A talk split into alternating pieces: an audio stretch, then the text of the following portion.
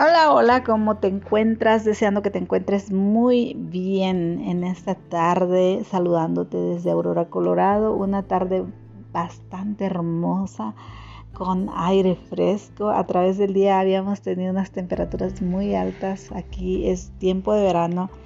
Estamos este estamos bendecidos en el transcurso del fin de semana. A pesar de que el sábado trabajé, ayer que fue domingo 26 de julio estuvimos eh, congregados a mediodía el servicio se el servicio se pues eh, se hace con un tiempo de alabanza etcétera. Y en el tiempo de la enseñanza o de la predicación se sacó al, a la luz eh, la escritura de él capítulo 5 de Josué, perdón, iba a decir jueces, de Josué.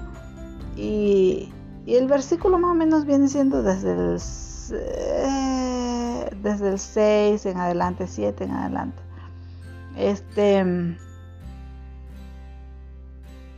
Y.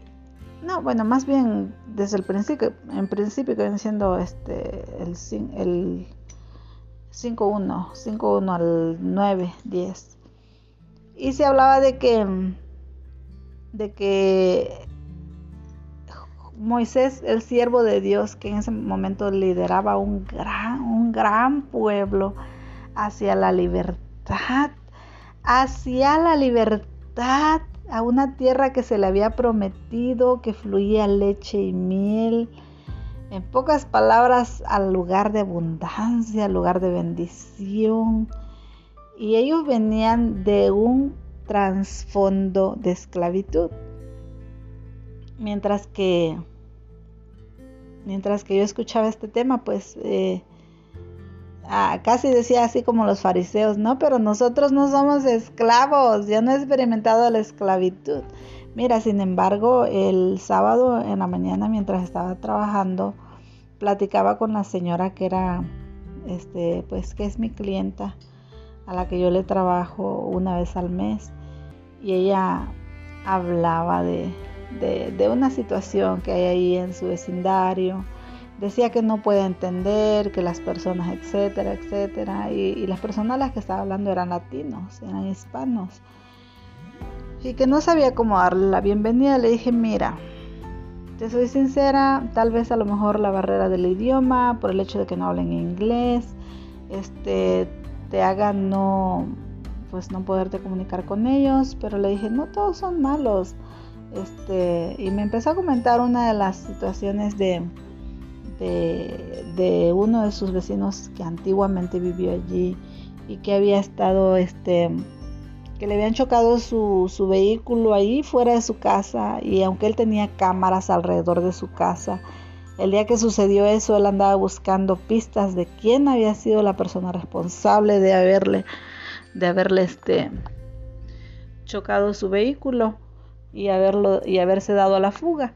Y entonces este que que ellas le respondieron que pues ¿y por qué nos preguntas? Tú tienes cámaras todo alrededor de tu casa, o sea, tú puedes dar, hacer un reporte con la policía y en ese, y en ese reporte tú puedes enseñar las imágenes y pueden dar con el culpable. Y dijo él, no, con la policía no, los policías son malos con los hispanos.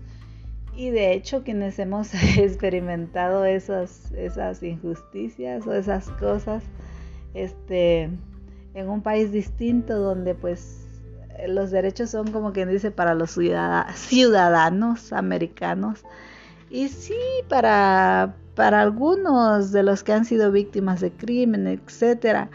Pero así como hay policías buenos, hay policías malos que abusan de su autoridad. Entonces, me vino a la memoria un, caso en el que yo tuve que, que yo tuve que pasar y que fue muy amargo, fue un trago muy amargo donde yo voy manejando rumbo a mi trabajo hace que 23, 24 años 23 años más atrás, más o menos 22, 23.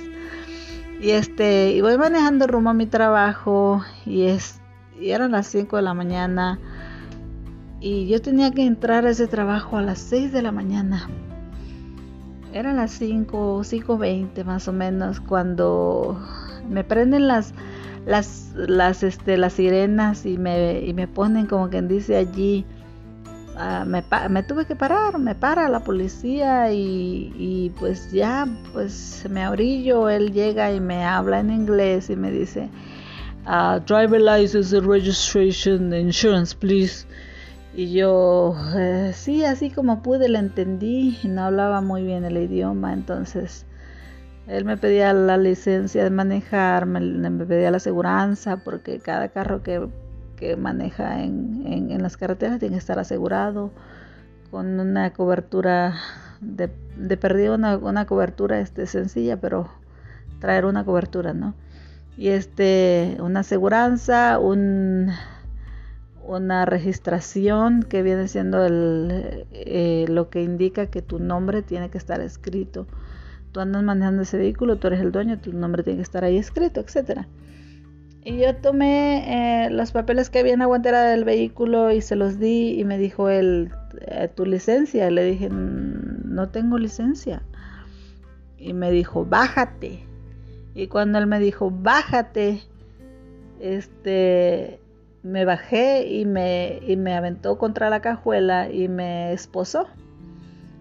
Y yo sentí tan feo, yo, o sea, yo dije, no, pues hasta aquí llegué, oh my god, quién sabe, mil pensamientos pasaron por mi cabeza, ¿no? Y este, y cuando, cuando él ya estaba a punto de, de, subirme a la patrulla a la que él estaba manejando, él pidió, él pidió refuerzo y dijo que, necesitaba otro oficial. Llegó otro oficial y el oficial que llegó era un, gringo, o sea, él era un, hombre hispano, tenía todos los rasgos de hispano y probablemente hablaba español.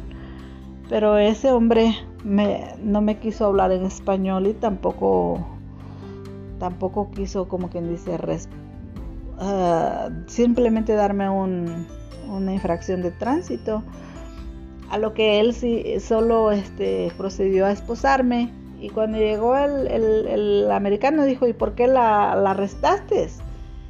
Y dijo él, porque no tiene licencia. Y no me dio, dijo, y el vehículo no está bajo su nombre. Y el, y el, y el hombre, el americano, le dijo, suéltala, ella no tiene ningún delito. Y le dije yo, ¿cómo vas a llevar a la cárcel? Yo tengo mi bebé ahí, mi bebé ahí en, en el asiento trasero. Cuando yo dije eso, él fue y se asomó y se dieron cuenta que mi bebé estaba allí. Entonces, eh, el, hombre, el, el, gringo, el americano, dijo, pues déjala ir, ella no tiene, no tiene por qué ir arrestada. Tú le das a ella una infracción por el hecho de que no trae licencia, pero es todo lo que puedes hacer. Y, y comencé, o sea, comencé a platicarle esa situación a esa persona y esa persona dijo, wow, es que yo no, yo no sabía que, que, hay, oficiales que pueden proceder contra los hispanos de esa manera. Le dije simplemente porque, porque el, este, pues a ellos les conviene. Le dije, mira, a mí me, a mí me quitaron mis carros varias veces y para sacarlos de, del lugar donde estaban guardados mis carros o, del corralón como le dicen en algunos países o del impound como le dicen acá. A mí me tocaba pagar mucho dinero 400 600 dólares. Y este y pues tiene uno que hacerlo tiene que conseguir el dinero tiene que pagar aseguranza si no ha pagado uno o si no trae aseguranza en ese momento etcétera. Tiene uno que buscar a alguien que te tuviera licencia y pagarle todavía para que fuera a hacer eh, el favor de sacarte el vehículo, ¿no? como favor, sino como negocio, etcétera. Entonces, es un negocio redondo. ¿Y, por qué hacen eso? Pues porque eso implica dinero, hay dinero de por medio, hay mucho dinero de por medio.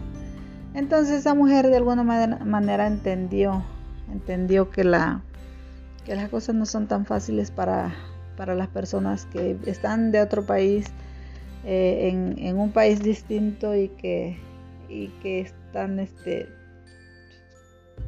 sufriendo maltrato, ah, injusticia, etc.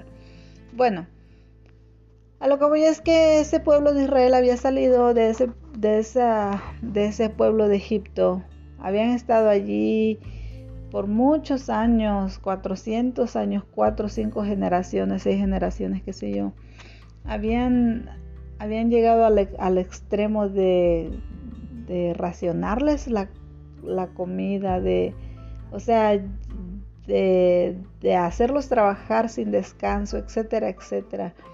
Habían hecho un montón de cosas y cuando ellos ya se sintieron en tanta opresión de esclavitud, ellos alzaron sus ojos al cielo y clamaron a Dios y dijeron, Señor, ya no podemos.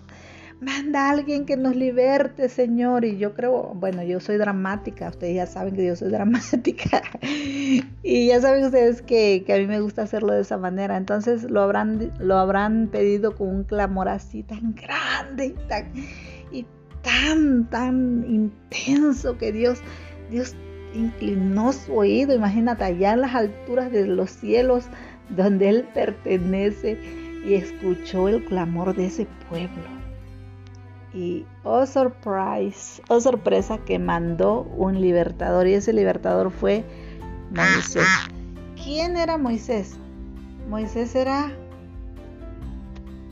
un,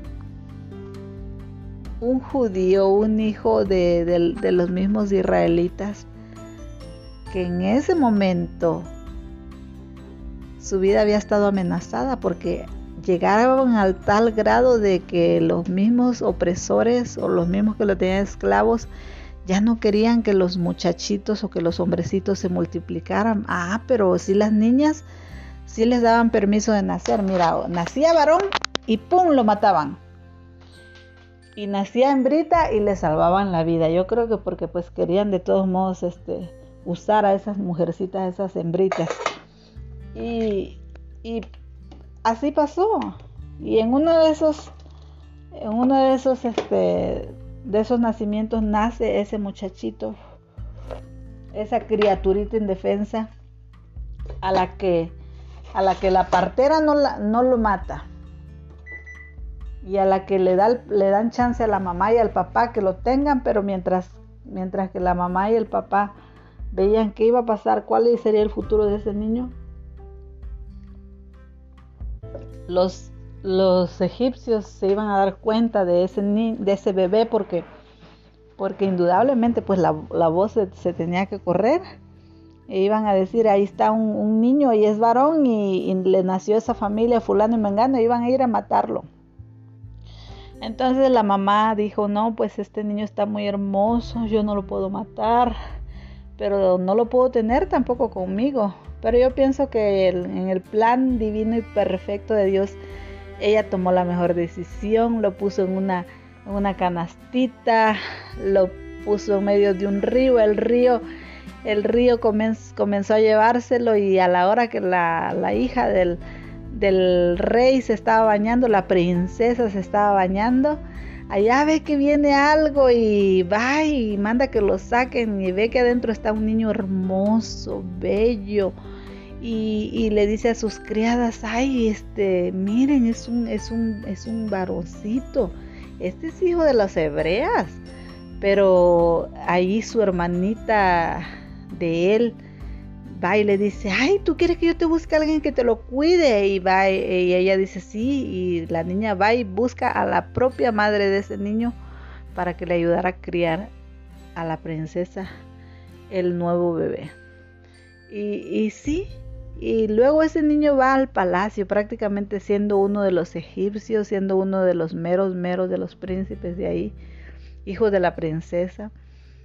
Y, tuvo todos los privilegios que puede tener un, hombre y prepararse hasta el extremo que ellos se preparaban, porque eran personas de, de alta alcurnia. Y toman, y toman la... Tiene la bendición de crecer en el palacio, de aprender el, el idioma de los egipcios, de aprender las costumbres de los egipcios, de saber cómo se movía la alta sociedad en ese momento, etcétera, etcétera. Y, ese hombre es el libertador del pueblo hebreo. Imagínate cómo Dios hace las cosas perfectas.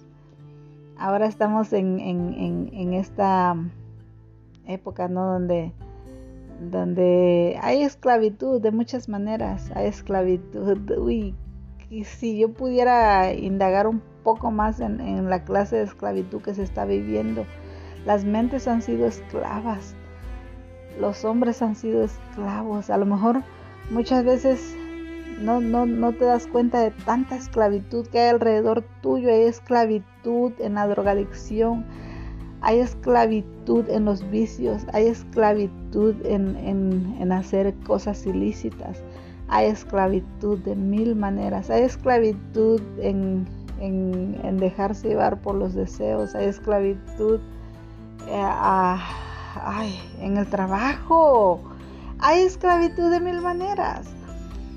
Y estamos, estamos nosotros este, muchas veces viviendo también esclavos, esclavos de relaciones, de relaciones como ya se puso de moda llamarle ahorita tóxicas, relaciones que no, que no te llevan para ningún lado, pero estás esclavizada con ese o con esa persona con la que estás y, no puedes deshacerte de ello porque hay algo que te ata a esa persona, se volvieron codependiente o te volviste tan dependiente de esa, de esa persona que no lo puedes dejar ir o no la puedes dejar ir, etcétera, etcétera. Entonces, tanta esclavitud, ¿me entiendes?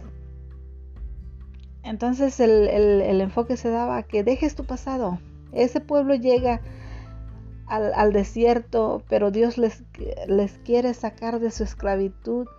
Eh, el libertador toma el, el, como quien dice, después de que tú lees el libro de Éxodo, de cuántas veces, cuántas veces el, el, rey, o sea, más bien Moisés llegó con Aarón delante del faraón, que era el rey, el que gobernaba todo ese pueblo y le pedía, deja ir a mi pueblo, deja ir a mi pueblo para que me adore en el desierto, deja que mi pueblo vaya y me adore. Y él no lo quería dejar que fueran. ¿Por qué? Porque eran su brazo fuerte, eran los, trabajadores, eran la, fuerza laboral de ese país, etcétera, etcétera.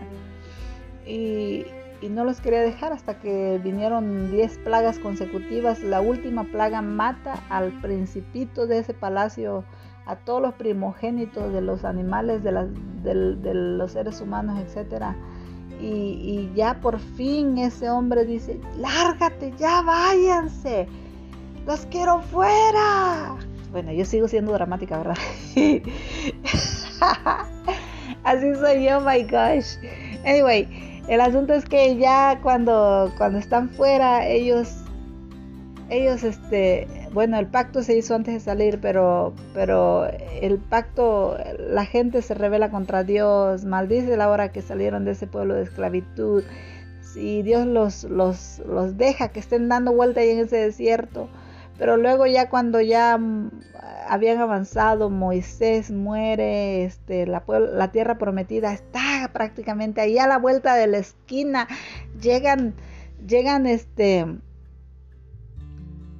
llegan a divisarla de lejos. Este, Moisés la divisó de lejos, pero Moisés tuvo que, que morir porque no se le permitió entrar.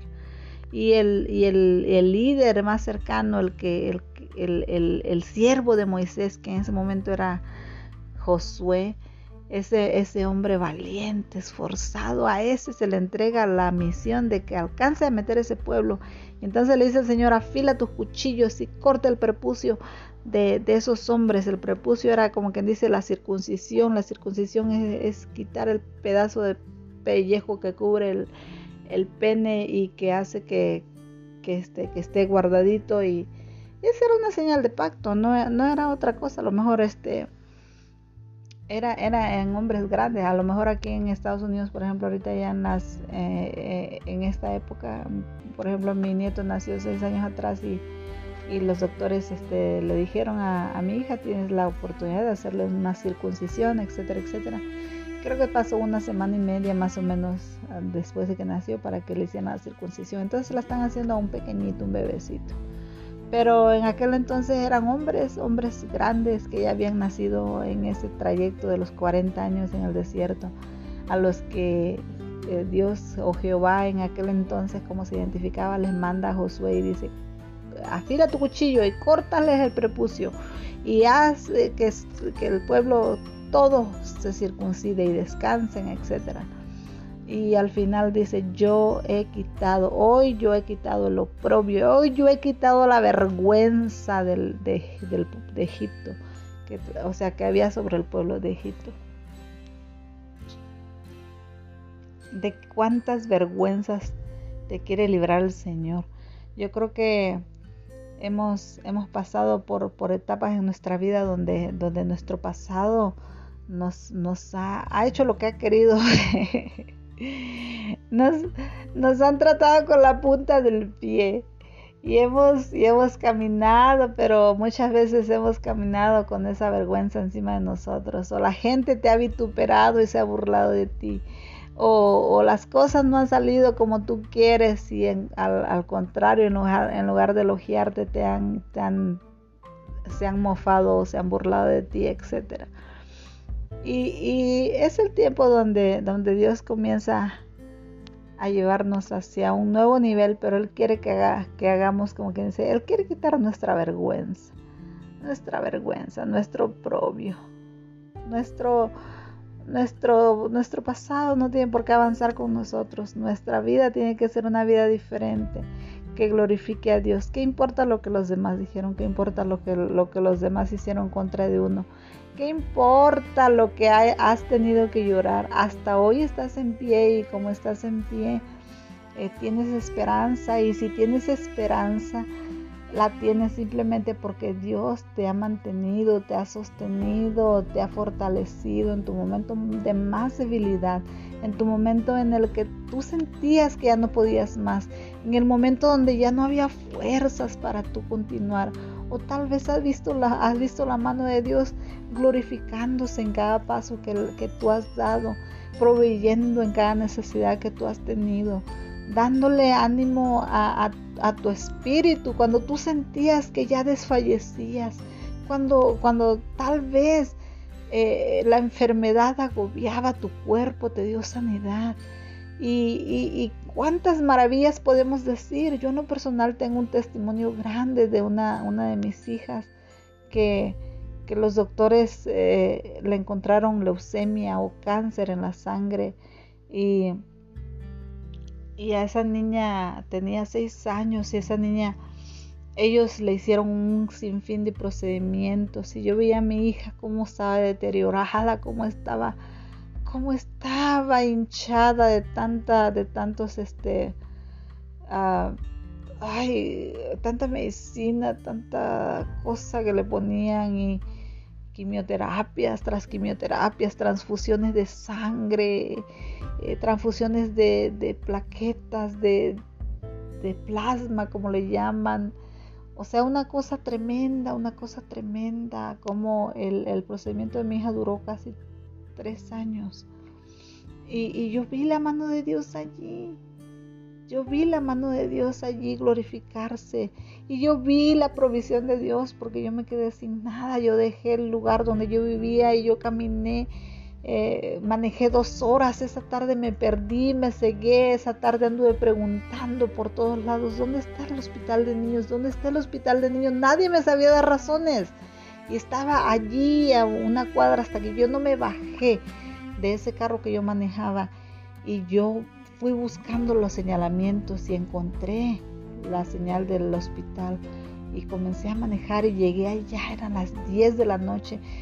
Prácticamente yo había dejado todo. Entonces, cuando yo te cuento, si te cuento a, grandes rasgos, ¿qué me faltó en ese entonces? No me faltó nada. ¿Quiénes me cerraron la puerta en la cara? Varias personas, varias situaciones tuve que pasar, pero Dios nunca me abandonó. Y cuando tú vas hacia el pasado a recordar las cosas, las grandes maravillas que Dios ha hecho en tu vida, lo único que te queda es decir, gracias papá, gracias Dios mío, porque tú no me has abandonado. Tú has sido mi refugio, tú has sido mi fortaleza, tú has sido mi proveedor, tú has sido mi Señor, tú has sido quien me ha dado las las ganas de seguir impulsándome hacia adelante y de no desmayar, ni morir, ni quedarme allí estancada. Entonces, este mensaje te quiero dejar en esta noche. Este mensaje porque Tal vez eh, ha habido muchos, muchos que te han querido esclavizar, que te han querido tener bajo, los, bajo sus pies, o tal vez estás en la situación, pero no tengas miedo de dar el paso para salir de allí. No tengas miedo porque llevas el respaldo de Dios. Dios conoce tu necesidad, sí. Dios sabe que tú puedes hacerlo sin esta persona o sin esa situación, sí. Dios te va a respaldar, sí. Pídele ayuda a Él y Él te la va a dar. Dice su palabra, Jeremías 33, 3, clama a mí y yo te responderé y te enseñaré cosas grandes y ocultas que tú no conoces. ¿Qué quieres saber? El enfoque se dio hacia un nuevo comienzo. ¿Cómo Dios quiere que te levantes de ahí de donde tú estás? ¿Cómo Dios quiere que tú camines, que tú avances, que tú no te quedes estancada dando vueltas ahí en ese mismo lugar, tal y como lo hicieron ese pueblo de, Israel cuando habían salido de, de, Egipto en esa esclavitud. Habían durado 40 años en el desierto. Estaban a un paso de la tierra prometida. Entraron cuando sacaron su prepucio esos hombres, cuando esos hombres hicieron un pacto y entraron a esa tierra prometida. ¿A dónde está tu tierra prometida? ¿Dónde está tu esperanza de salir del hoyo en donde estás? Está en un pasito de fe simplemente, un paso de fe en el que tú puedas creer y decir, yo puedo, porque si Dios está conmigo, yo puedo, yo soy fuerte, yo no soy débil. Así que cierra tus ojitos ahí donde tú estás y vamos a pedirle al Señor. Déjame orar por ti en este momento, déjame decirle a Dios, Señor, Mira esta persona en este momento que está pidiendo tu ayuda y que está pidiendo tu auxilio. Hemos sido a lo mejor rechazadas, hemos sido a lo mejor menospreciadas y tal vez en un momento pensamos que ya no había camino para dónde seguir. Tal vez en, la situación de enfermedad también, Señor, hemos sido desahuciados y, y ya no ha habido esperanza, pero tú eres el Dios nuestro, el que conoce nuestro cuerpo, el que da la salud, el que, el que sana nuestras enfermedades, así lo dice tu palabra.